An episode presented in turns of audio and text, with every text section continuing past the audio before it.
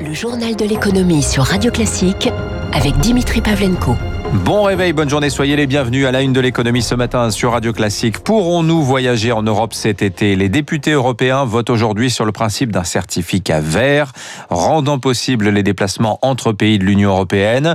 Euh, il devrait être prêt fin juin ce dispositif et prendrait la forme d'un QR code comme celui que teste la France depuis jeudi dernier pour les vols entre Paris et la Corse. Euh, fin juin, cela dit, c'est un peu tard hein, pour beaucoup de Français qui ont décidé, comme l'an dernier, de passer leurs vacances dans l'Hexagone. Certains professionnels du tourisme misent sur un été de la revanche après plusieurs mois de confinement et de restrictions. Émilie Vallès. Il y a clairement un besoin, une envie de partir, observe Stéphane Lebillon, directeur général de VVF qui possède une centaine de villages vacances en France. Il enregistre certes un retard de 20% des réservations par rapport à un été normal, mais il espère atteindre le niveau de 2019. En tout cas, il fera mieux que l'année dernière. Depuis cette semaine, on a une accélération quasiment de 100% de la réservation. Le point déclencheur, c'est sans doute l'annonce que les terrasses vont réouvrir, permettant aux vacanciers de se projeter sur euh, des vraies vacances cet été. La première tendance, c'est qu'on est plutôt sur un allongement des séjours, des séjours de 10 jours, de 15 jours plutôt qu'une semaine habituellement. Cette année encore, ce qui cartonne, ce sont les séjours qui permettent aux clients d'être autonomes. Au final, selon Vangelis Panayotis, président du cabinet de consultants MKG, spécialisé dans le tourisme, l'été sera très contrasté. En ce qui concerne les réservations euh, hôtelières, c'est encore très timide, mais vous avez effectivement des campings qui sont déjà quasiment pleins à date. On a des destinations comme la Bretagne ou le littoral atlantique, des destinations rurales, parfois la montagne qui euh, séduisent beaucoup les Français. À l'inverse, euh, on sait qu'on a les métropoles, notamment Paris, qui vont probablement faire un mauvais été. Et les touristes français ne compenseront pas la baisse de la clientèle étrangère. Cet expert estime que le secteur va réaliser 30% de chiffre d'affaires en moins par rapport à un été classique. Une relativement bonne nouvelle pour l'emploi. On en parlait dans le journal de Stéphane Genest à l'instant sur les trois premiers mois de l'année. Le nombre d'inscrits en catégorie A à Pôle emploi, c'est-à-dire sans aucune activité, a très légèrement reculé, moins 14 500 inscrits, 3 800 000 chômeurs sans aucune activité tout de même. Sur un an, la hausse s'établit à 6,3%, plus 224 000 inscrits. On est quand même bien en dessous hein, des prévisions apocalyptiques qui avaient été établies au début de la crise en mars 2020, où l'on prédisait un million de chômeurs supplémentaires en quelques semaines. Au total, toutes catégories confondues, A, B et C, la France compte tout de même un peu plus de 6 millions de demandeurs d'emploi. Une première en 10 ans également le bio marque le pas. La croissance des ventes de produits alimentaires labellisés montre des signes de ralentissement. En 2020, elle n'a été que de 5%. C'est moitié, voire trois fois moins que les années précédentes. Et c'est un vrai retournement alors qu'au début de la crise sanitaire, les consommateurs, justement, s'étaient rués sur le bio avec une flambée des ventes de 63% la première semaine du premier confinement. Éric Huoche.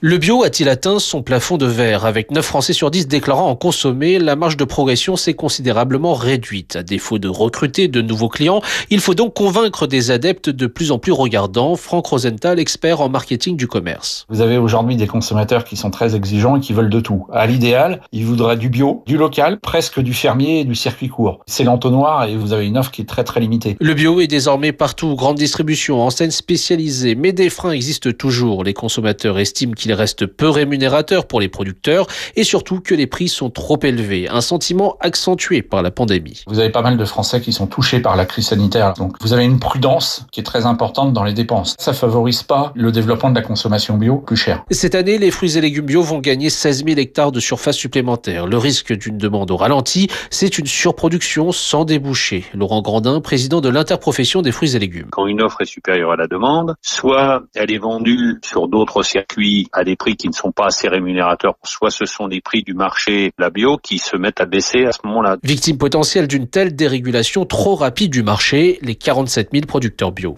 Dans le secteur automobile, au lendemain de la présentation d'un plan lundi pour accompagner la reconversion des salariés des fonderies, les salariés de la fonderie de Bretagne à Codan dans le Morbihan passent à l'action.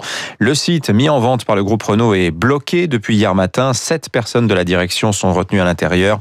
Les salariés réclament l'abandon du processus de vente automobile également. Le Royaume-Uni, premier au monde à d'autoriser les vaccins anti-Covid en décembre est devenu également hier le premier à annoncer qu'il allait autoriser la présence de véhicules autonomes sur route à vitesse réduite, 60 km heure maximum pour le moment pour les véhicules autonomes. Donc dans le Bordelais, c'est un temps fort de l'année. On est dans la semaine des ventes en primeur des grands crus. C'est une tradition là-bas dans les années, depuis les années 70. Des dégustations ont lieu en ce moment. Alors non pas tant dans les châteaux du fait des restrictions de voyage, mais sur toute la planète, de Paris à Shanghai.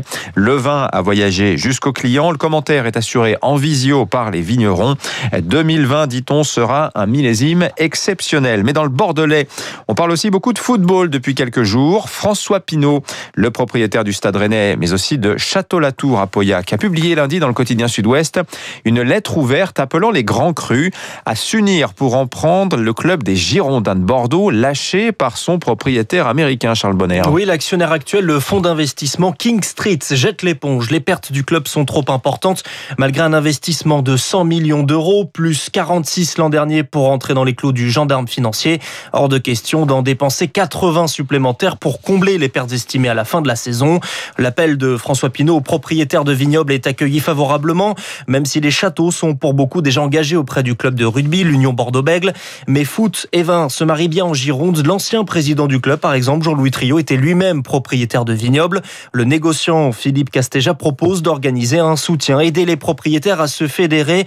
L'Union des grands clubs bordelais, euh, des grands crus bordelais, pardon, souhaite une action collective, car individuellement, eh bien, personne ne peut soutenir le club. Mais le soutien qui fait le plus parler, euh, c'est celui de Bernard Magret, à la tête d'une quarantaine de châteaux dans le monde, quatre grands crus classés. Euh, nous sommes prêts, dit-il, lui qui a déjà soutenu les Girondins à la fin des années 90 en sponsorisant le club via sa marque de jus de fruits Waiti, du jus de fruits et pas du vin, parce qu'il y a le loi E20 qui est un frein pour les vignobles, interdiction de faire de la pub autour des stades de sport, moins d'exposition, donc moins de participation, et puis l'incertitude réside aussi sur l'avenir du club, ça c'est du football qui est encore loin d'avoir sauvé sa, sa place en Ligue 1. Merci Charles Bonner. Des résultats titanesques au premier trimestre présentés hier soir après bourse par Alphabet, la maison mère de Google.